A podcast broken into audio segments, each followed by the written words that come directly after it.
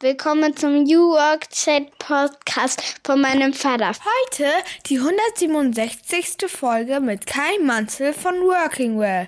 Viel Spaß!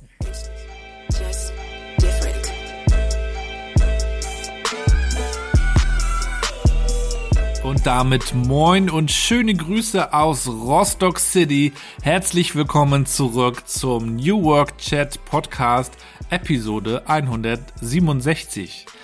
Mein Name ist Gabriel. Ich freue mich, dass ihr wieder eingeschaltet habt am Freitag, meinem absoluten Lieblingstag.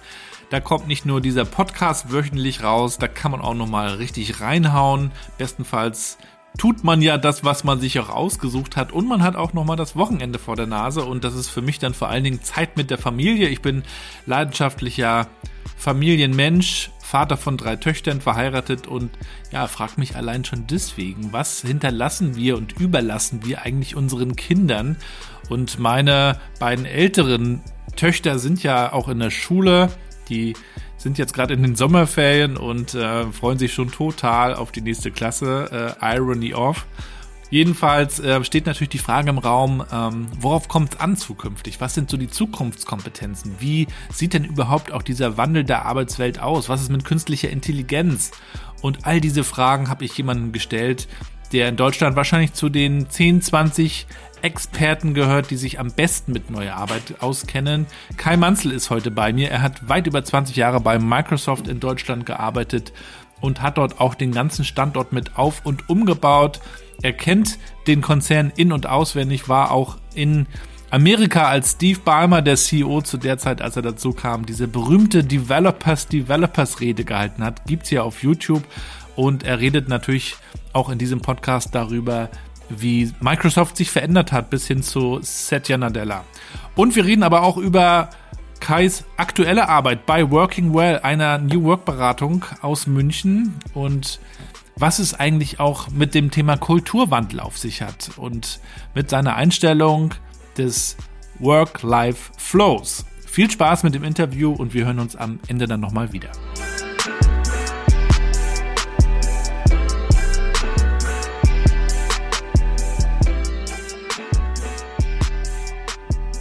Ja, dann moin und willkommen zu meinem Podcast New Work Chat. Ich freue mich sehr, dass Kai heute zu Gast ist. Schöne Grüße aus dem sonnigen Rostock. Servus, hi, ich freue mich bei dir zu sein. Grüße aus dem Süden, richtig? Du bist in München, nehme ich an, wieder. Ich sitze in München, genau. Ich bin letzte Woche ein bisschen durch die Republik gefahren. Ende der Woche bin ich noch weiter im Süden in Innsbruck, aber jetzt sitze ich in München in unserem Office. Freut mich auch, dass wir heute im Podcast zusammen aufnehmen können. Wir haben uns ja kürzlich schon ein bisschen vorbesprochen.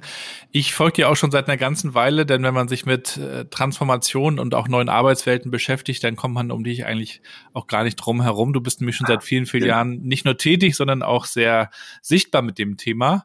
Viele äh, verorten dich ja auch noch so mit Microsoft. Mittlerweile bist du schon äh, auf neuen Wegen unterwegs. Das würden wir heute gerne mal so ein bisschen besprechen, ganz gerne. Aber mal so ganz zum Anfang, Kai, wie geht's dir so? Ja, sehr gern, Gabriel. Vielen, vielen Dank. Mir geht's wirklich gut. Ich find's halt ein bisschen heiß. ähm, aber ansonsten geht's mir super gut. Ich war gestern Abend auf einem Konzert hier bei einem Kulturfestival in München, äh, Fanta 4 geschaut und ah, ja. äh, da war es noch heißer als jetzt hier. Ja, wir sind äh, direkt aus dem Winter in den Sommer übergegangen, so wie wir uns das schon fast gedacht haben. Und jetzt ähm, muss man natürlich gucken, dass, dass die Büros auch gut äh, klimatisiert sind. Da sind wir auch schon bei einem Thema. Wie müssen eigentlich unsere Räume funktionieren oder wie müssen die eigentlich performen? Aber ihr habt da, glaube ich, auch sehr moderne Räumlichkeiten, ne?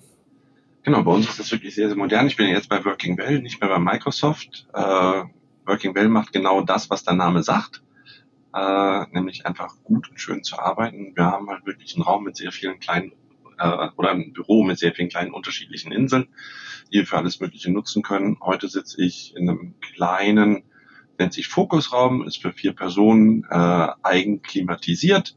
Und damit ist hier drin, das ist jetzt wirklich sehr, sehr schön. Ja, Kai, ich bin ja Familienvater, drei Töchter und äh, würde dich mal bitten, meiner mittleren Tochter Mathilda, neun Jahre alt, zu erklären, was du eigentlich so tust. Was würdest du sagen? Dann ist deine mittlere Tochter Mathilda nicht wesentlich jünger als meine Tochter. Die heißt Carlotta und ist zehn. Und äh, was ich der dann halt genauso erkläre und meiner Mutter, weil das kommt auf ungefähr das gleiche Verständnisthema raus bei so etwas. Ich helfe anderen Firmen, dass die, wenn man Büros umbaut, auch alle Mitarbeitenden vorher deren Wünsche mitnimmt. Die muss man nicht zwingend umsetzen. Es ist kein Wunschkonzert, aber man muss sie alle wissen und verstehen.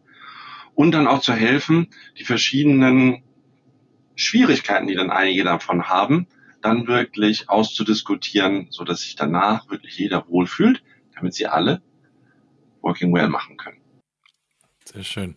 Und zweite Einstiegsfrage kommt ein bisschen aus meiner Barcamp-Zeit, als ich auch noch öfter mal draußen unterwegs war. Ähm, mit welchen fünf Hashtags würdest du dich spontan beschreiben? Ich weiß nicht, ob ich auf fünf komme. Äh, Working Well ist definitiv eins. Das mit Abstand wichtigste ist mir einfach machen, weil es so eine schöne Doppeldeutigkeit hat. Ich nutze immer Work-Life-Flow um zu sagen, ich komme in einen Zustand, der beides miteinander verbindet, und zwar so, wie ich das gerade brauche. Es ist halt keine Balance und es ist auch nicht zwingende Integration, weil ich habe private Zeit, die private Zeit ist. Das sind die, die drei, die mir mit Abstand am wichtigsten sind. Ich würde es dann lieber darauf reduzieren. Mhm. Du bist ja mit dem ganzen Thema neue Arbeitswelt schon länger unterwegs, beobachtest auch international, wie sich das Ganze entwickelt. Mit was für einem Verständnis von Arbeit bist du selbst groß geworden?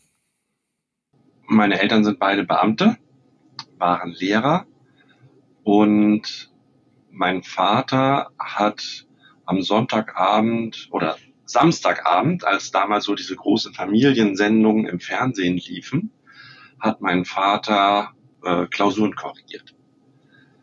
Mein Vater hatte ein kleines Arbeitszimmer zu Hause und hat von dort gearbeitet, weil Lehrer ja vielfach von zu Hause arbeiten können. Das ist ja so traditionell einer der Berufe, die schon immer gingen. Homeoffice. Aber genauso, eigentlich. dass wir halt ähm, während der Sommerschulferien als stellvertretender Schulleiter hat er die, den Stundenplan gemacht. Die erste Hälfte der Schulferien keine Ferien für ihn waren, sondern dann halt dort gearbeitet hat. Und wir haben diese großen leeren Flure geliebt, mein Bruder und ich, und sind dort Go-Kart gefahren.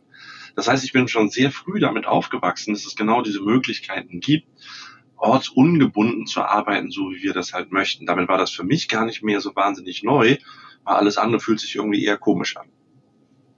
Vielleicht kannst du uns auch nochmal so, so einen Einblick in deine Story geben, bevor wir dann uns auch nochmal über Microsoft unterhalten und dann natürlich auch über, über dein heutiges Wirken. Wie, wie sah eigentlich so dein Weg auch zu Microsoft aus? Was hast du da gemacht, um so ein bisschen auch so deinen Weg zu finden?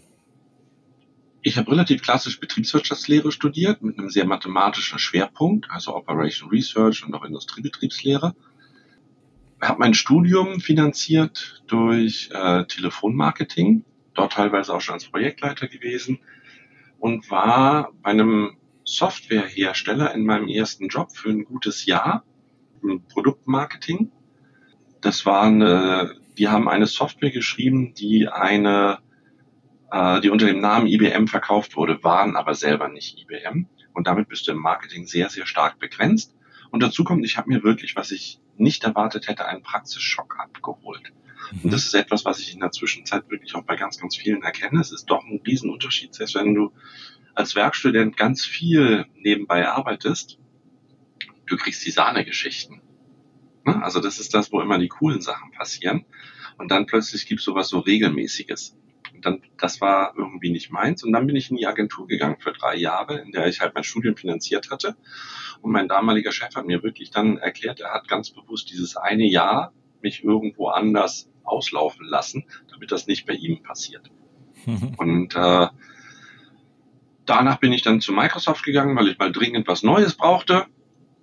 Äh, da bin ich dann eine Weile lang geblieben, nämlich 26 Jahre habe aber sehr, sehr unterschiedliche Rollen gehabt.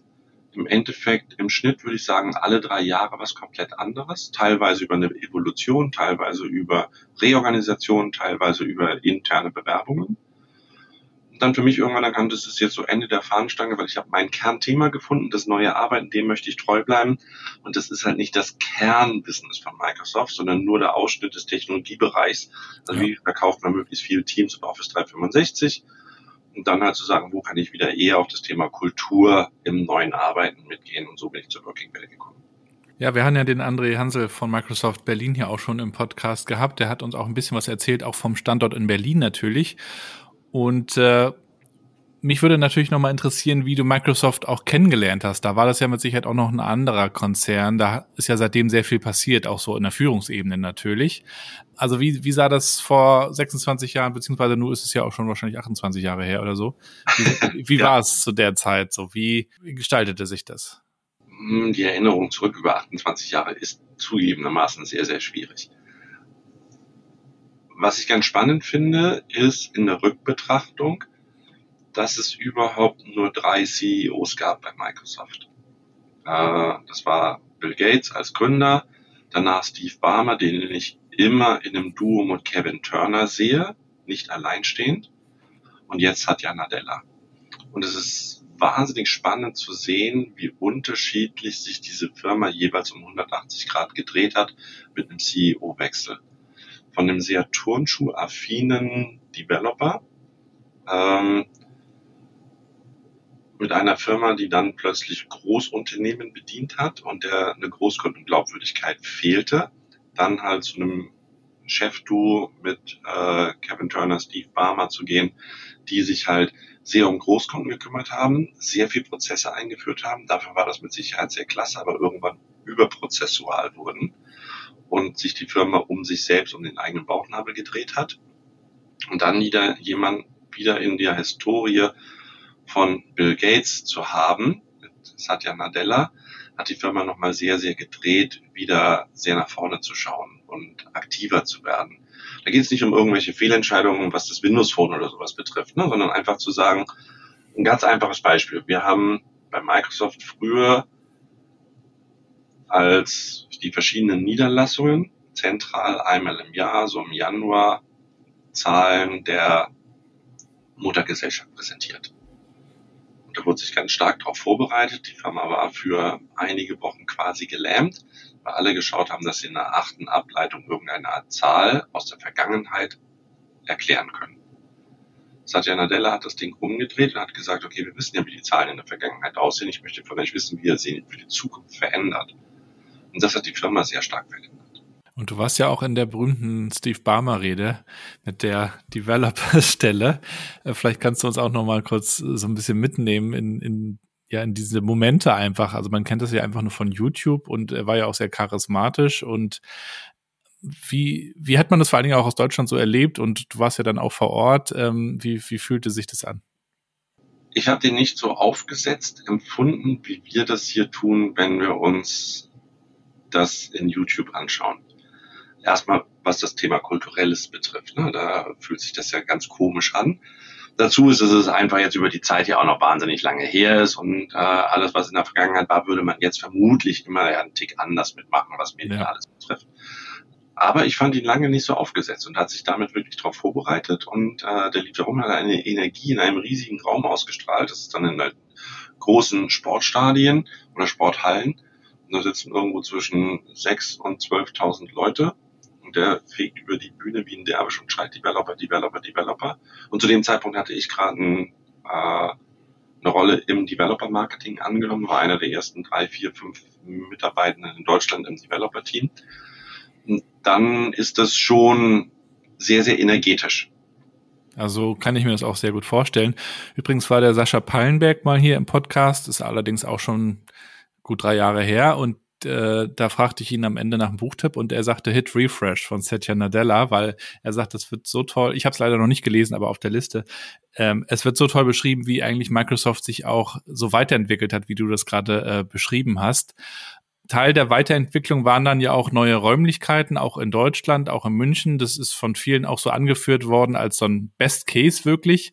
Kannst du uns da auch noch mal so ein bisschen mit reinnehmen, wie man sich da so über Räume und Büros auch Gedanken gemacht hat und was sich da dann so auch entwickelt hat und wie du da vielleicht auch mitgewirkt hast? Microsoft Deutschland hatte eine Unternehmenszentrale, die in Unterschleißheim liegt. Wenn man nicht aus München kommt, hat man gar keine Ahnung, wo dieser Ort ist und muss sich mühsam dieses L da auch noch mit rein buchstabieren. Ähm, das ist so kurz vom Flughafen. Traditionell kommt Microsoft daher, dass es halt heißt, ähm, nicht in Hochhäusern zu sein, nicht in so ganz klassischen Firmenzentralen, sondern freier Geist braucht freie Fläche, dass dieser Geist dazwischen wehen kann. Das heißt, du brauchst halt niedrigere Häuser, drei, vier, fünfstöckig vielleicht, die sich auf einem größeren Areal erstrecken. Das sind halt klassischerweise US-College-Campusse. Und ein US-College ist halt anders, als das in Europa ist, immer in irgendwelchen Vororten. Und so liegt halt auch Microsoft nicht in Seattle, sondern in Redmond, was halt ein Vorort dazu mit ist. Wie halt auch äh, Harvard nicht in Boston liegt, sondern äh, kurz vor den Toren davon. Und so sitzen alle äh, Länderniederlassungen ursprünglich auch außerhalb der großen Städte. Innerhalb Europas kommt es damit aber nicht weiter. Mit einem War for Talent musst du dichter an die Städte rangehen. Vor allen Dingen da war eine Generation Z ja schon zu sehen, Generation Y im Unternehmen und zu sagen, wie kann man damit umgehen und du musst halt dichter an die Städte mit ran und da wird es dann halt eng, solche Flächen zu finden. Ähm, ich war damals ursprünglich für Change, für den Marketingbereich zuständig und bin dann, weil ich eine Rolle, wie sie jetzt, der André, den du eben erwähnt hast, in Berlin, die habe ich dann für München gehabt, nämlich wie kann man das Microsoft-Gebäude hernehmen, äh, um Kunden zu begeistern. Quasi das Gebäude als ein Marketinginstrument herzunehmen. Mhm. Mhm. Und die Story, die sich am besten darüber mit erklären lässt, ist alles rund ums neue Arbeiten, weil du halt das neue Arbeiten setzt sich, gibt unterschiedliche Vokabulare, aber es ist im Endeffekt Mensch, Ort und Technologie. Wir bei Working Well fügen noch das Thema Services mit dazu, also Dienstleistungen den Mitarbeitenden gegenüber. Aber ansonsten bleibt es immer das gleiche Thema, es ist Mensch, Ort und Technologie. Und nicht alles davon ist ein Treiber für neues Arbeiten eigentlich nur eins, nämlich der Mensch, die Kultur des Arbeitens. Microsoft hat eine sehr spezielle Kultur. Zu dem Zeitpunkt hatten wir halt einen sehr neuen Raum, ein sehr neues Gebäude. Und äh, was man niemandem absprechen oder das Microsoft niemand absprechen wird, ist, dass die die Technologie zum neuen Arbeiten haben. Mit Office 365 und Teams. Und das halt miteinander verwoben, war halt der Kern der Story und dann darüber zu sagen, was können wir an Beispielen schaffen, wie wir schwer erklärbare Dinge einfach greifbar für jeden machen. Und, und wenn du so dann auch in die Wirtschaft schaust in Deutschland, da beschäftigt man sich ja auch seit Corona erst so richtig mit dem neuen Arbeiten. Vorher war ja vieles schon möglich, aber ne, die Gewohnheit muss dann eben irgendwie manchmal auch erst angeschoben werden oder braucht manchmal so eine Krise auch, damit man sich mal hinterfragt. Was, was siehst du denn heute auch als Berater, wie weit sind Unternehmen in Deutschland? Also ich habe jetzt die letzten Tage auch öfter gelesen, dass ähm, ja, dass nicht wenige, Wolf Lotter zum Beispiel auch schreiben, also New Work ist schon auch so abgegriffen und ausgelutscht und irgendwie haben wir zwar jetzt Technologie und teilweise auch neue Büros, aber was auch so Partizipation angeht, was du vorhin angesprochen hast, also die Leute auch mal zu fragen, was sie denn wollen, ähm, was ja für mich auch so ein bisschen in, in Richtung des Kerns des, des Ganzen geht, da, äh, da sind sich viele gar nicht so sicher, ob wir da eine, eine gute Entwicklung nehmen. Wie siehst du das so? Das ist ja genau der Punkt, den ich eben gemeint habe, dass halt Technologie kein Treiber für ein neues Arbeiten ist, sondern eine Notwendigkeit. Nur dann, wenn ich entsprechende Tools nutzen kann und einen Laptop habe, kann ich auch so arbeiten, wie ich möchte, von egal wo. Nur äh, auch ein Raum, ein Büro oder mein Homeoffice oder jeder dritte andere Arbeitsplatz, also jeder Third Space, das könnte mein VW-Bus zum Beispiel sein, mit dem ich dann am Ammersee mal bin, ähm, ist eine Folge dessen, wie ich arbeiten möchte. Das heißt, der Treiber bleibt der Mensch, die Kultur des Unternehmens.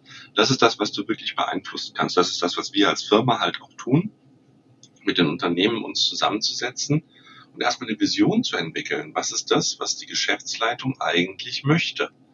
Und das auch mehrfach zu hinterfragen und zu sagen, wenn es wirklich nur darum geht, mehr Leute auf weniger Fläche unterzubringen, ist es etwas, was bei Mitarbeitenden nicht gut resonieren wird.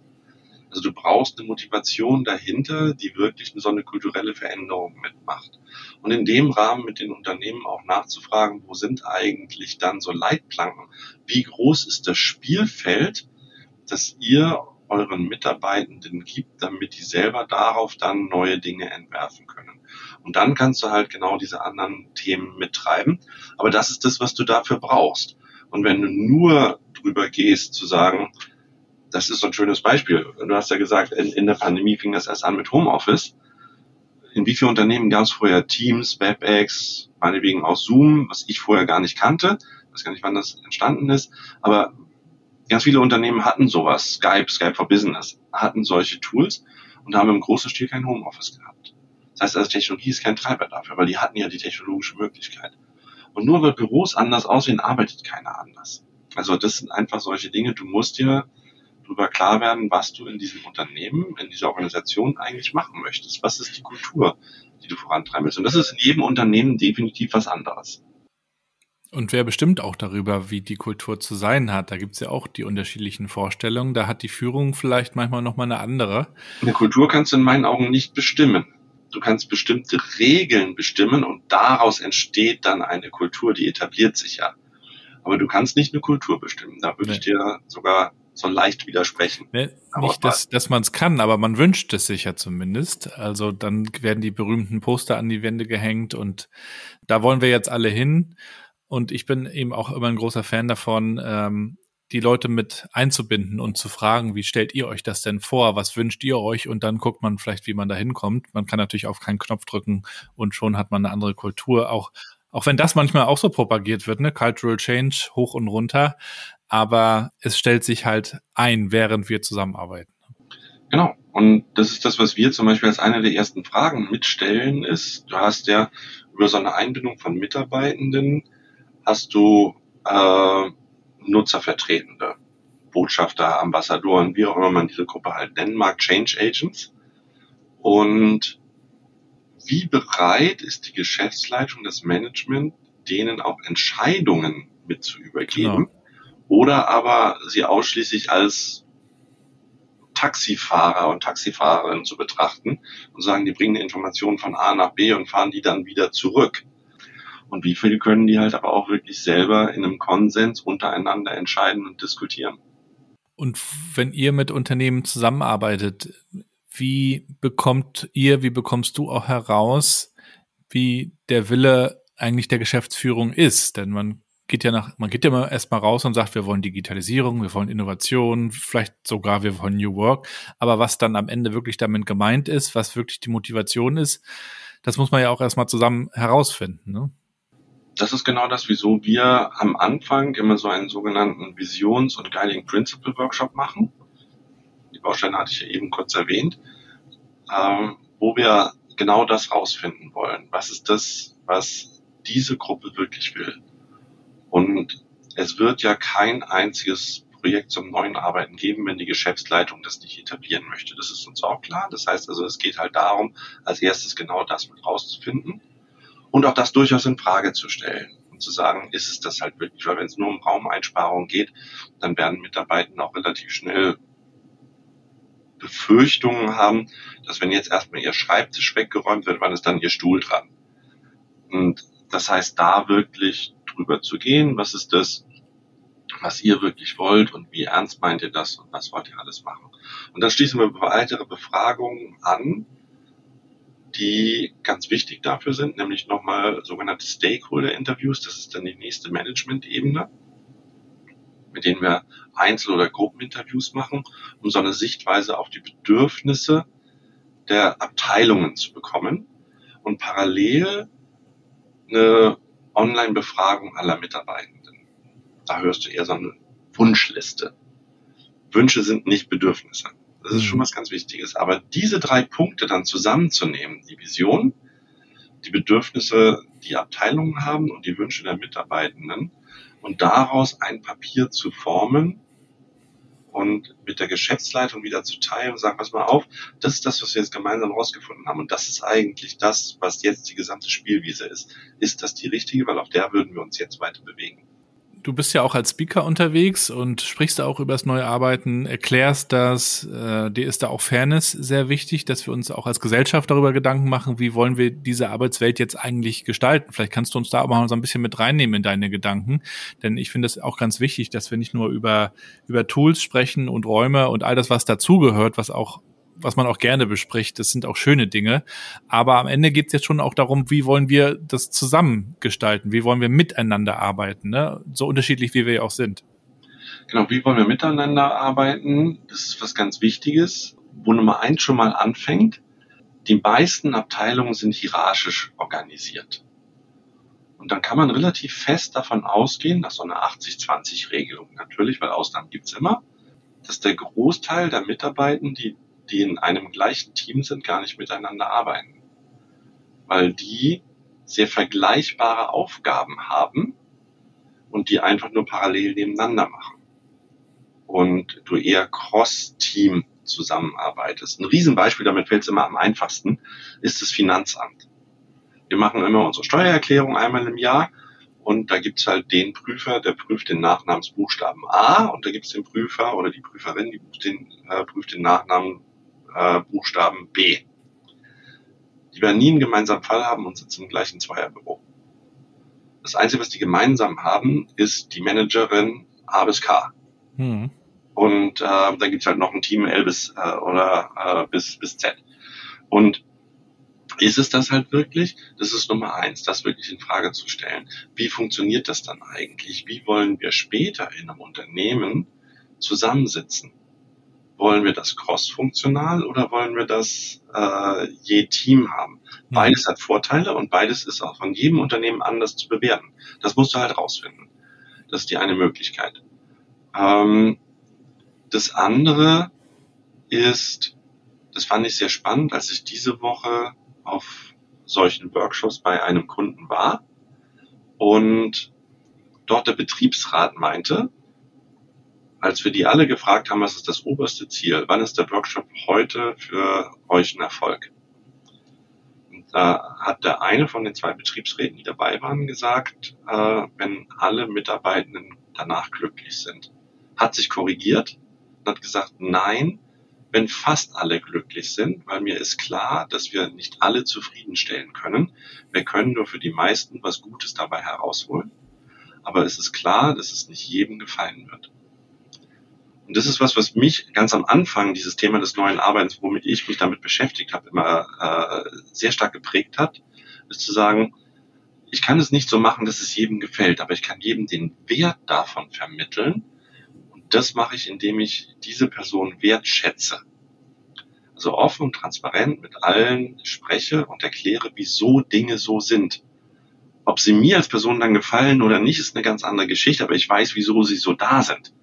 Dann fühle ich mich schon mal wertgeschätzt und ich fühle mich mitgenommen und dann gehe ich ganz, ganz anders damit um. Auch wenn es für mich selber unter Umständen nicht taugt. Natürlich müssen wir zusehen, dass es für die Masse taugt, das ist klar. Aber es, äh, diese lauten Einzelfälle sind lauter als die Masse, die es alles toll findet. Und die dritte Komponente, die wir haben, ist, das ist ein Vortrag, den ich gerade jetzt auch häufiger mal halte, da referenziere ich auf Pippi Langstrumpf und auf Rainman oder für die Jüngeren unter uns eher Sheldon, weil Rainman den Film kennt gar nicht mehr jeder. Äh, aber die Big Bang Theory kennen die Jüngeren halt alle wieder. Und die beiden mal als Synonyme zu nehmen für ADHS-Personen, Pippi Langstrumpf, also mit Aufmerksamkeits-, vielleicht Hyperaktivität, und äh, Autisten wie Sheldon oder Rainman und taugen diese neuen Arbeitswelten, die wir gerade aufbauen, mit sehr viel Kollaborationsfläche, taugen die für genau diese Zielgruppen. Müssen wir bei denen andere Räume denken? Und es ist nicht ein theoretisches Problem, weil alleine das sind schon fünf Prozent. Und wenn ich dann jetzt noch Lese Rechtschreibschwäche, Rechenschwäche und ähnliches mit dazu nehme, sind wir nicht schnell bei 20 Prozent. Und die eint ganz häufig auch eine Hypersensorik sehr empfindlich für Geräusche, Gerüche und bestimmte Lichtsituationen zu sein. Also spielt das Raumambiente dann durchaus eine Rolle, das für alle richtig zu machen oder für jeden etwas vorzuhalten. Weil natürlich, das wird noch deutlicher, wenn ich jetzt an Rollstuhlfahrende Menschen denke, ähm, ab da an, wenn ich alle Rollstuhlfahrer und Fahrerinnen abhole, dann ist jeder Tisch unterfahrbar. Dann habe ich nichts mehr auf Stehhöhe. Dann springt mir bei jeder ins Genick, der Rückenschmerz und Bandscheibenvorfälle hat. Also funktioniert das nicht. Ich muss eine Abwägung machen. Die Abwägung heißt meistens, beides zur Verfügung zu stellen und immer zu sagen, wann ist für was das Richtige. So wie ich in einem ICE arbeiten kann, aber mit Sicherheit nicht im ICE ein Einstellungsgespräch führen würde. Aber mit so einer schwarzen Folie auf dem Laptop durchaus irgendwelche Tabellen pflegen oder E-Mails schreiben. Und genau so auch zu sagen, was ist der richtige Ort für die richtige Person, für die richtige Tätigkeit. Sowas zu schaffen, darüber nachzudenken es ist ja auch die Frage, ist es überhaupt die Aufgabe auch von Unternehmen, dass die Leute alle happy sind? Oder inwieweit sind wir auch selbst einfach dafür verantwortlich, äh, von uns aus auch erstmal zu schauen, wo arbeite ich mit wem? Also gar nicht mehr nur der Empfänger der Arbeit zu sein und, und zu hoffen, dass ich glücklich gemacht werde von meinem Unternehmen, sondern ich glaube ja, dass wir viel mehr auch alle selber uns die Frage stellen sollten, äh, wie, wie stelle ich mir das eigentlich vor? Und das Unternehmen natürlich auch einen fairen Rahmen schaffen müssen. Aber so dieses Happy-Ding, also mich stört das immer ehrlich gesagt ein bisschen, weil Happy, da ist man im Deutschen immer schnell bei Spaß. Arbeit muss Spaß machen. Arbeit muss ja gar nicht immer Spaß machen, finde ich. Aber es muss halt in, in gewisser Weise eine Erfüllung da sein. Aber das wiederum hat ja auch mit meinen eigenen individuellen Wünschen und Bedürfnissen zu tun. Und daher äh, ist auch so die Frage, ne, was ist überhaupt dann die Aufgabe von Unternehmen? Ja, in erster Linie müssen sie ihre Ziele erreichen und ähm, sind natürlich auch keine Vereine. Ne? Mit einem Nebensatz hast du mir meine Antwort vorweggenommen, mit einem anderen aber hätte ich eine ganz andere. Wo ich eine andere habe, ist zu sagen, mein persönlicher Anspruch ist, Spaß an der Arbeit zu haben. Dafür ist aber in der ersten Instanz nicht das Unternehmen verantwortlich, sondern auch ich. Das kann ich machen, indem ich, da habe ich am Donnerstag einen tollen Vortrag zugehört, Jobcrafting betreibe. Mhm. Also Einfluss auf meinen Job zu nehmen, indem ich halt erstmal mir selber bewusst werde, was ist das, was ich wirklich machen möchte und das auch entsprechend zu kommunizieren. Und dann muss es im Unternehmen auch eine Möglichkeit natürlich geben, das ausleben zu können. Das Unternehmen hat bestimmte Zielsetzungen, will und muss die auch erreichen, weil ansonsten kann ich kein Geld für meine Leistung bekommen. Das leuchtet völlig ein. Aber vielleicht gibt es unterschiedliche Möglichkeiten, damit umzugehen. Und so eine Regel dort war, dass du ungefähr 30 Prozent wirklich Crafting betreiben kannst. Und das können sehr, sehr kleine Geschichten sein. Nämlich zu sagen, ich kann ja mal ein Telefonat auch draußen mit dem Handy vor dem Gebäude machen. Und dann ist das plötzlich was ganz anderes. Oder ich erkläre mir meinen Job plötzlich ganz anders, weil, also selbst auf der Ebene, wo ich eher produzierend bin oder ausführend, nein, ich reinige keine Toiletten, sondern ich bin für Hygiene zuständig. Das schafft ein ganz anderes Ambiente in deinem Kopf und stellt dir deinen Job anders dar und dann freust du dich wesentlich mehr, bestimmte Dinge zu tun. Meine Frau ist in einem Reiseunternehmen und die sind alle dazu übergegangen zu sagen, es sind keine Reiseverkehrskaufleute, sondern Traumerfüller. Und genau diesen Schritt zu machen für einen selber macht eine Menge mit aus. Das neue Arbeiten hat nichts mit Bällebad zu tun. Überhaupt nicht. Bällebad und Kicker, das sind irgendwelche Synonyme, die damit eigentlich gar nichts zu tun haben, sondern wie schaffe ich Möglichkeiten, genau diese Freiheiten in meinen Job mit zu integrieren. Auch dann, wenn ich bestimmte Ziele zu erreichen habe. Aber der Weg dahin häufig sehr frei sein kann diese Klischees Bälle, Bart und Kicker, die halten sich ja hartnäckig. Sie werden ja immer wieder auch irgendwie angeführt oder vielleicht werden sie auch gerne von den Medien genutzt. Und das haben wir ja teilweise auch den, den Bürowelten der amerikanischen Tech-Konzerne zu verdanken, dass es eben auch mal andere Büros gab, wo man in Deutschland gesagt hat, das hat doch auf der Arbeit nichts zu suchen, ja. Also das war ja irgendwie fremd und gegen den Strich. Mittlerweile ähm, ist es schon fast Normalität, dass dass Büros auch ein gewisses Erlebnis vermitteln dürfen. Aber so dieses äh, Arbeit mal anders machen, Büros mal anders denken oder wie du sagst, mal vor die Tür gehen, draußen telefonieren, Walk and Talk, ja. ähm, dieses Experimentieren, das finde ich ja auch ganz wichtig. Ähm, wie macht ihr das selber bei euch? Wie, wie probiert ihr Dinge aus oder wie begleitet ihr vielleicht auch Unternehmen dabei, einfach mal so aus diesen Routinen herauszukommen? Für uns selber machen wir es, indem wir natürlich ganz, ganz viel ausprobieren, Dinge einfach wirklich ganz bewusst anders zu machen und sehr häufig darauf zu setzen, zu sagen, lass uns einfach mal rausgehen, mal gehen, mal ausprobieren, wirklich eine sehr, sehr große Freiheit mitzuleben, wie sowas mit, äh, mit funktionieren kann. Und wir schaffen halt auch das, unterschiedliche Arbeitsmöglichkeiten im Rahmen unseres Büros, so dass wir halt Möglichkeiten zur lauten Arbeit haben, Möglichkeiten zur leisen Arbeit. Wir haben klassische Schreibtische und wir haben aber auch eher sehr lounge-ähnliche Möglichkeiten oder wir haben einen großen Esstisch zum Beispiel, unser Kernhort der Zusammenarbeit. Und damit kannst du jeweils schon ganz anders mitarbeiten. Und bei den Unternehmen, da machen wir das halt wirklich, dass wir ja deshalb vorher fragen, wie viel dürfen Mitarbeitende selber entscheiden, selber machen. Und dann gehen wir in diese nutzervertretenen Workshops und finden mit denen gemeinsam raus, wo die wirklich mit hinwollen und was denen wirklich mithilft. Und natürlich geben wir denen auch ein paar Ideen, zu sagen, was ist das, was halt wirklich alles mit möglich ist und äh, beschreiben das, damit sie halt auch selber sagen, oh, das ist wirklich mal eine ganz coole Idee und ermöglichen es ihnen auch woanders mal zu erleben. Weil das ist etwas, was natürlich auch so ist. Wenn du Mitarbeitenden nach ihren Wünschen befragst, ist es meistens ja das gleiche wie bisher, nur besser. Also Leute, die bisher in Zweierbüros sitzen, wollen weiter in Zweierbüros sitzen. Nur möchten sie äh, sich die Person aussuchen, mit der sie zusammensitzen. Nee, ich gehe nie an ein Großraumbüro, weil es ja viel zu laut, äh, weil sie es aber gar nicht kennen. Umgekehrt, Leute, die in Großraumbüros sitzen oder Open Space, möchten nie im Leben kommunikativ versauern in Zweierbüros, möchten aber bitte sehr jetzt äh, die Temperaturregelung fürs gesamte Stockwerk übernehmen. Und damit wieder genau das Gleiche. Ich möchte den Status quo erhalten, aber besser machen. Und da wirklich zu moderieren, was gibt es an Möglichkeiten, die überhaupt mit da sind und wie kann ich solche Welten miteinander verheiraten, um mich davon zu lösen, dass ich diese eierlegenden Wollmilchsauplatz habe, an dem ich immer alles mache, sondern ähnlich wie mein normaler Tagesablauf ja funktioniert, sagen, ich suche mir unterschiedliche Plätze für unterschiedliche Tätigkeiten. So wie ich solch einen Podcast, wie wir ihn jetzt ja auch machen, oder diesen New Work Chat, Gabriel, ja auch nicht am Schreibtisch mache und alle meine Kollegen und Kolleginnen mich danach hassen werden, weil das viel zu laut gewesen ist, sondern in eine entsprechende Box mitgehe.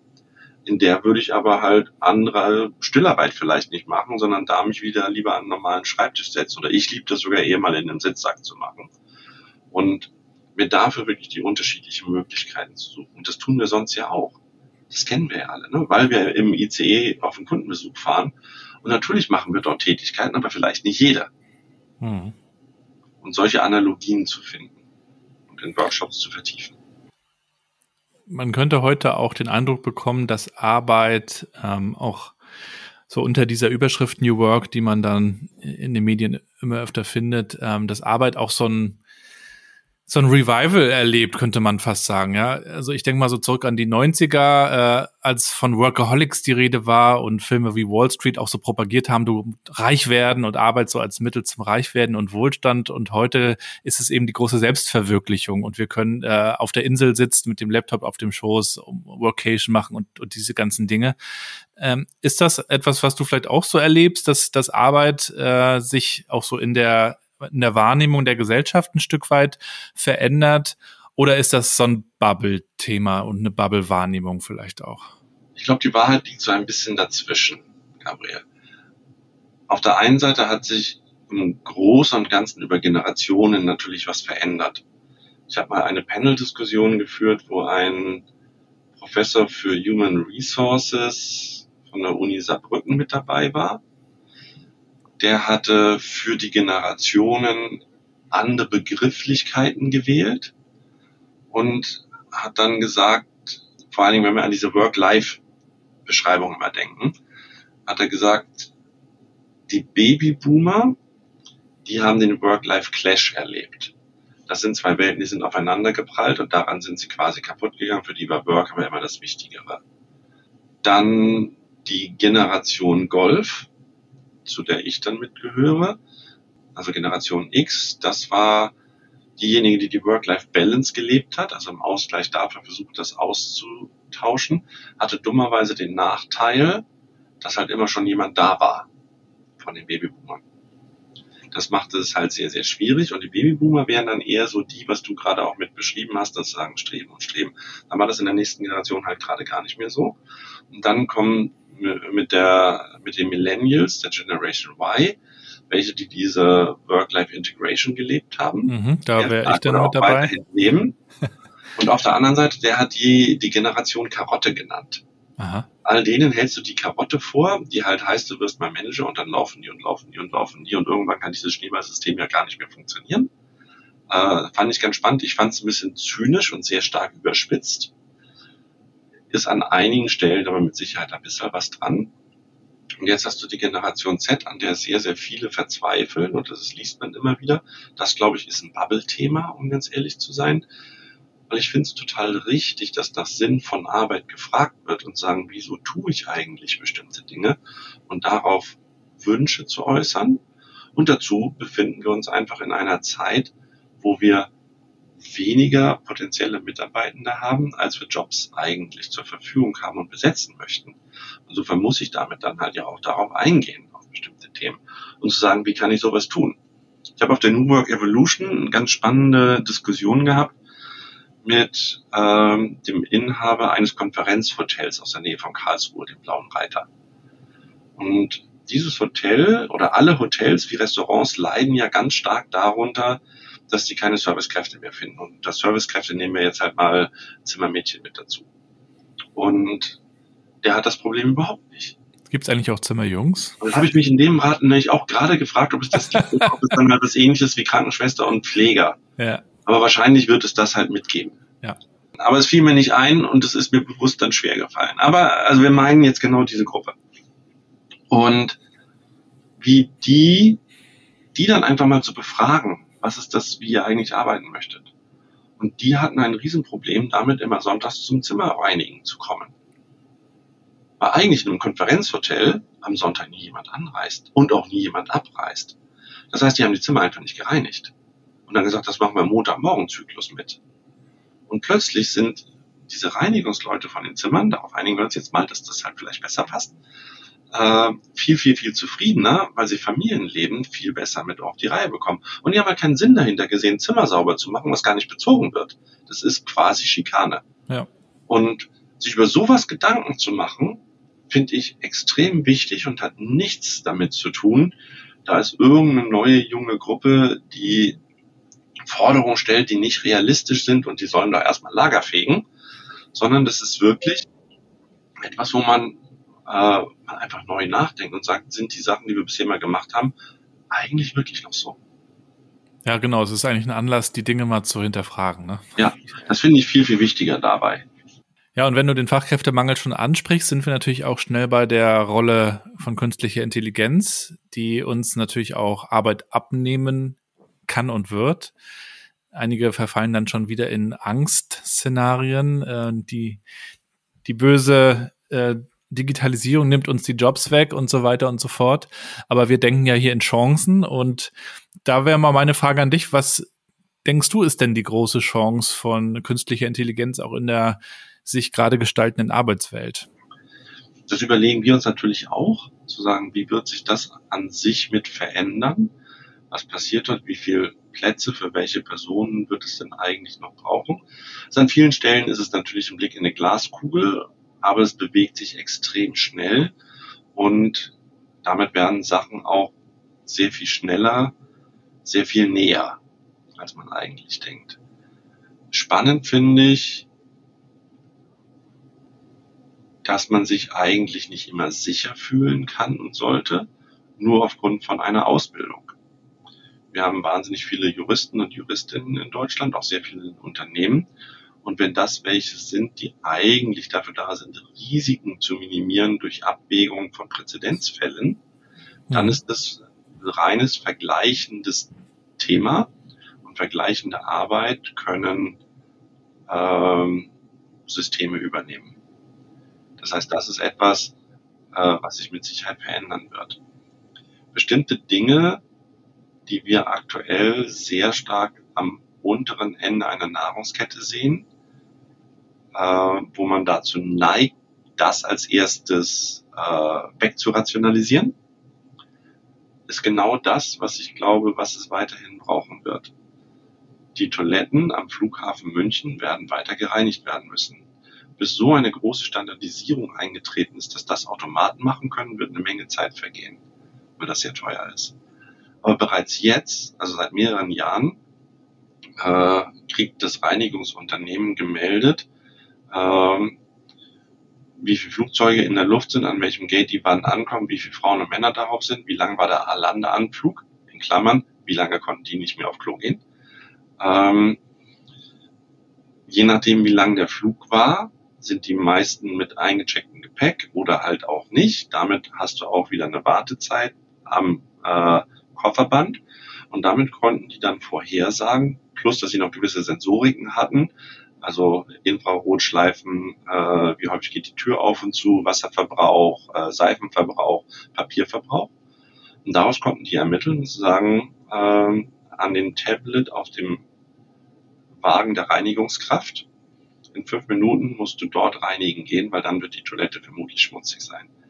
Das macht bisher ein Vorarbeiter oder eine Vorarbeiterin, die viermal am Tag rumläuft und so Strichlisten, das kennen wir ja auch, ne, so ausfüllt, sagen, check.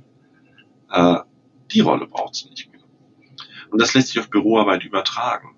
Also auch da zu sagen, was, was ist es das, was es eigentlich weitergeben wird, was nicht. Und es werden neue Jobs frei.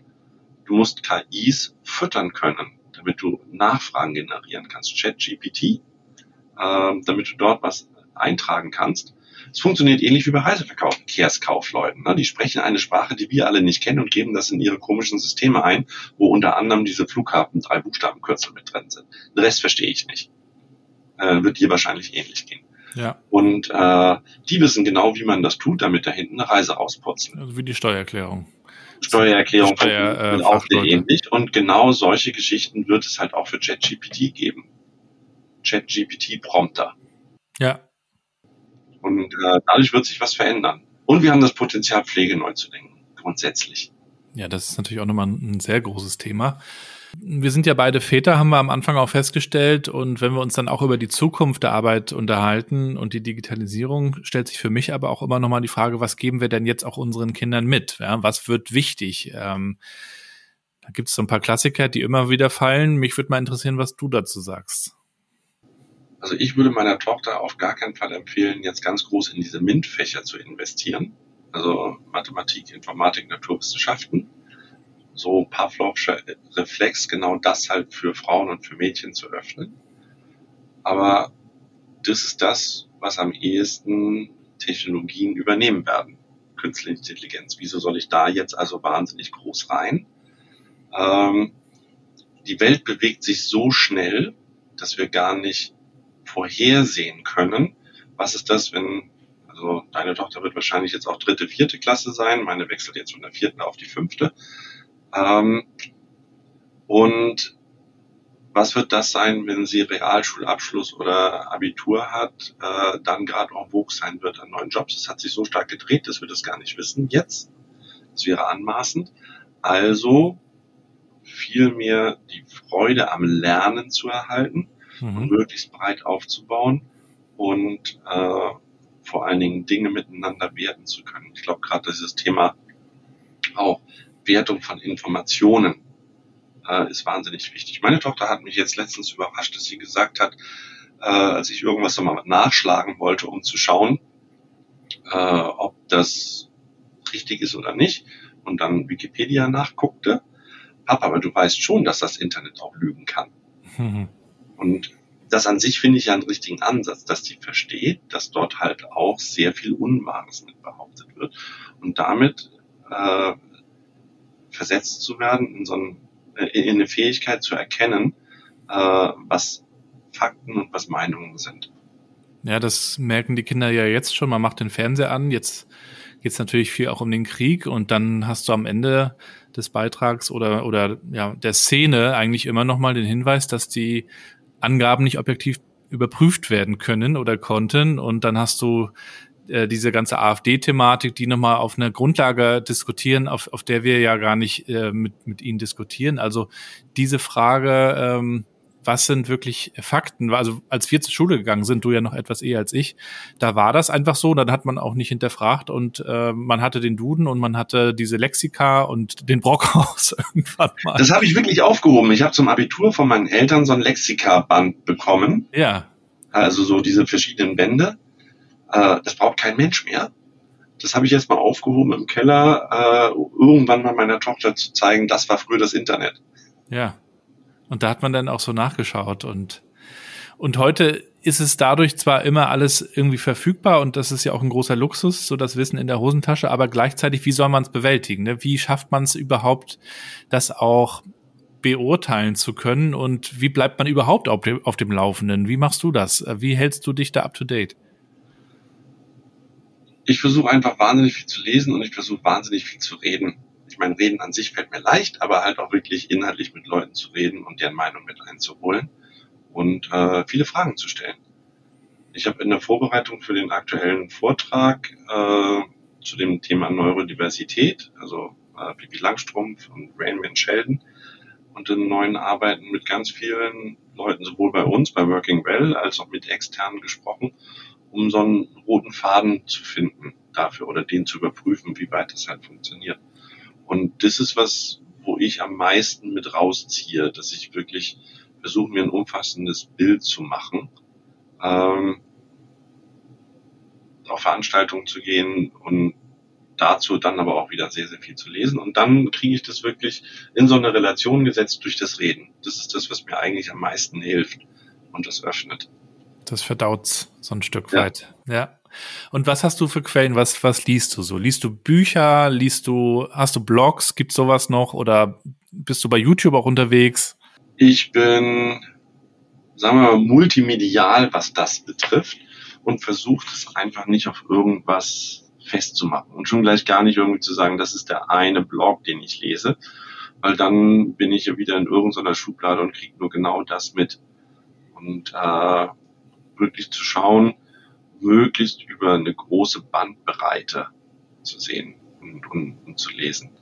Ich bin null der Typ für Fachbücher. Äh, das bin ich einfach nicht. Wenn ich Bücher lese, dann ist das auf dem Kindle, äh, was meine Mutter früher Groschenromane genannt hätte. Also einfach äh, schnell verdaubare Krimi-Sachen. Und ähm, dabei kann man ganz perfekt einschlafen. Äh, oder ich zumindest. Und so sind es viel mehr wirklich über irgendwelche Quellen. Und ich stolper einfach auch über wahnsinnig viel Zeug. Ne? Das was mir dabei wieder einfällt, eines der spannendsten Medien ist eine Beilage in der Süddeutschen Zeitung, die vermutlich in anderen auch mit beiliegt. Ein Magazin, das heißt äh, 3W oder plus 3. Das sind drei W-Fragen. Das ist von einem unabhängigen Herausgeber in Berlin.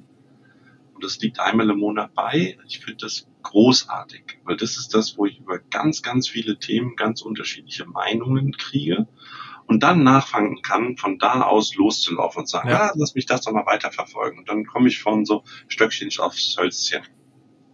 Wie schaltest du ab? Vielleicht nochmal zum Schluss. Ähm, ne, wir reden viel über Arbeit. Du hast ja gesagt, Arbeit sollte Spaß machen. Dann arbeitet man auch viel, wenn die Arbeit Spaß macht, wenn man nicht auf die Uhr guckt.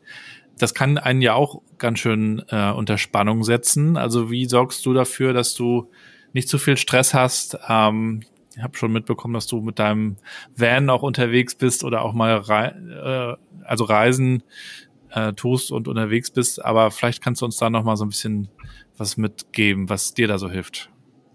Ich glaube, noch wesentlich schwieriger als das reine Thema, das wirst du vielleicht auch kennen, als wirklich nur zu arbeiten, ist die Kombination aus Arbeit und Familie. Ja. Also Leute, die sagen, sie entspannen dadurch, dass sie mit Familie entspannen, lügen sich was vor. Also nicht mir, sondern meistens sich selbst. Denn das ist ein ganz, ganz großes Spannungsfeld. Ja. Sagen, auch dort gibt es natürlich ganz viele Dinge, wo du immer wieder gefordert bist. Total. Oder wenn du daraus Energie ziehst, dann hast du irgendjemanden, der oder die für dich die gesamte Arbeit in der Familie tut. Und das ist auch nicht der Anspruch, den ich wieder hätte an Familie.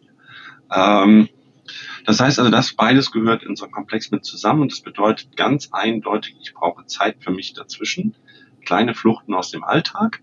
Äh, ich gehe einmal die Woche mit ein paar Kumpels zusammen zum Mountainbiken. Wir fahren dienstags abends in die Berge ähm, und äh, freuen uns da diebisch drauf, trinken noch ein Bier äh, und zwei alkoholfreie Weißbier, damit wir noch weiter Auto fahren können und fahren halt wieder zurück. Äh, das ist was, was mir eine Menge mitgibt. Im Winter wird das dann durch Snowboarden abgelöst. Dann fahre ich halt Snowboard. Oder gestern war ich halt, habe ich ja heute Morgen am Anfang erzählt, äh, bei Fanta 4 auf dem Konzert Und äh, auch das ist so eine kleine Flucht aus dem Alltag, gemeinsam mit meiner Frau. Und äh, unsere Tochter ist bei Freunden eingeschlafen. Großartig. Ja. Ja, da, aber das muss man sich eben auch organisieren, ne? Auch diese Fluchten, ja. das, ich kenne das ja auch, das kann auch mal eine Bahnfahrt sein. Das kann auch mal eine Bahnfahrt ja, sein, oder? ja, genau. Also es kann auch wirklich mal ganz genau das sein. Ja, und wenn wir uns, äh, allerletzte Frage, ähm, in, sagen wir mal, zwei Jahren hier wieder treffen im Podcast, was wirst du uns dann berichten? Ich bin kein Freund von großen äh, ein, zwei, drei, fünf Jahresplänen. Was mache ich dann? Äh, weil es hat sich meistens anders ergeben. Ich bin da mehr ein Freund davon, offen für Chancen zu sein. Zu wissen, in dem Bereich, in diesem Sektor, also wie so ein Käsedreieck oder so ein Tortenstück, wird oben irgendwo ein Ziel sein, aber in welche Richtung ich da hinlaufe, weiß ich nicht. Ich kann mir vorstellen, dass ich weiter mit dem Thema des neuen Arbeitens extrem verbandelt sein werde. Wie sich das verändert, weiß ich nicht. Ich möchte daran weiter arbeiten, dass es sich weiter verändert ich möchte wahnsinnig viel Zeit jetzt mit rein investieren in Zukunft, äh, gerade wie sich das Thema äh, Lehre, Schule, Universität und neues Arbeiten miteinander verhält. Arbeite gerade da an einem Vortrag äh, New Work und Old School Schooling. Geht das überhaupt miteinander? Ich vermute nein. Ähm, und was wird sich da halt verändern und da ganz stark mit einzutauchen? Wo kann man dir folgen für Updates? Du kannst mir folgen auf LinkedIn. Und äh, das ist das, wo ich wirklich richtig stark aktiv bin. Und ansonsten bin ich vermutlich alle zwei Wochen auf irgendeiner Veranstaltung und erzähle über das neue Arbeiten mit einem Schwerpunkt von Neurodiversität oder mit einem Schwerpunkt von Raumplanung oder mit einem Schwerpunkt von äh, Lehre oder auch mal von künstlicher Intelligenz und sammle da meine Themen so zusammen. Aber du lässt ja noch keinen Vortrag schreiben von der KI. Das könnte man ja tun, ne, heutzutage. Schreibe einen Vortrag, so wie, wie du die letzten 20 Vorträge von mir äh, erlebt hast, mit diesem und jenem Thema, ne, könnte man machen. Ob es gut ist, ist eine andere Sache. Könnte man machen, aber dann ist es nicht meine Authentizität. Ja. Und dann bin ich in dem gleichen PowerPoint-Karaoke, wie es denn so wäre, wenn äh, ich einen Vortrag jemand anderes halten sollte. Das funktioniert nicht. Es funktioniert nur, wenn ich das selber gemacht habe. Allein vom Erzählstil. Ja. Weil ich weiß nicht, wie es dir geht. Rein theoretisch bräuchte ich kein einziges Slide, um einen Vortrag zu halten. Ich rede auch 20, 30, 40 Minuten frei, wenn ich über, mir aber vorher Gedanken über den roten Faden gemacht habe. Aber ich brauche diesen roten Faden der rote Faden basiert halt wahnsinnig viel auf eigenen Erlebnissen und Geschichten. Ja. Und nicht den, die ich vorher schon mal öffentlich gemacht habe. Ja. Damit kann eine KI das halt nur sehr schwer erstellen.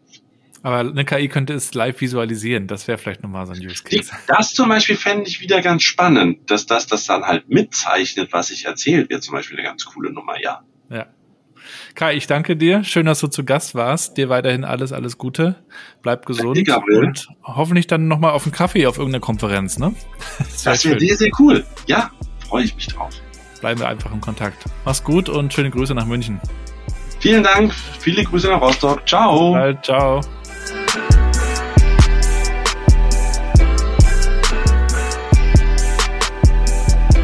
Und damit sind wir schon am Ende der heutigen Episode.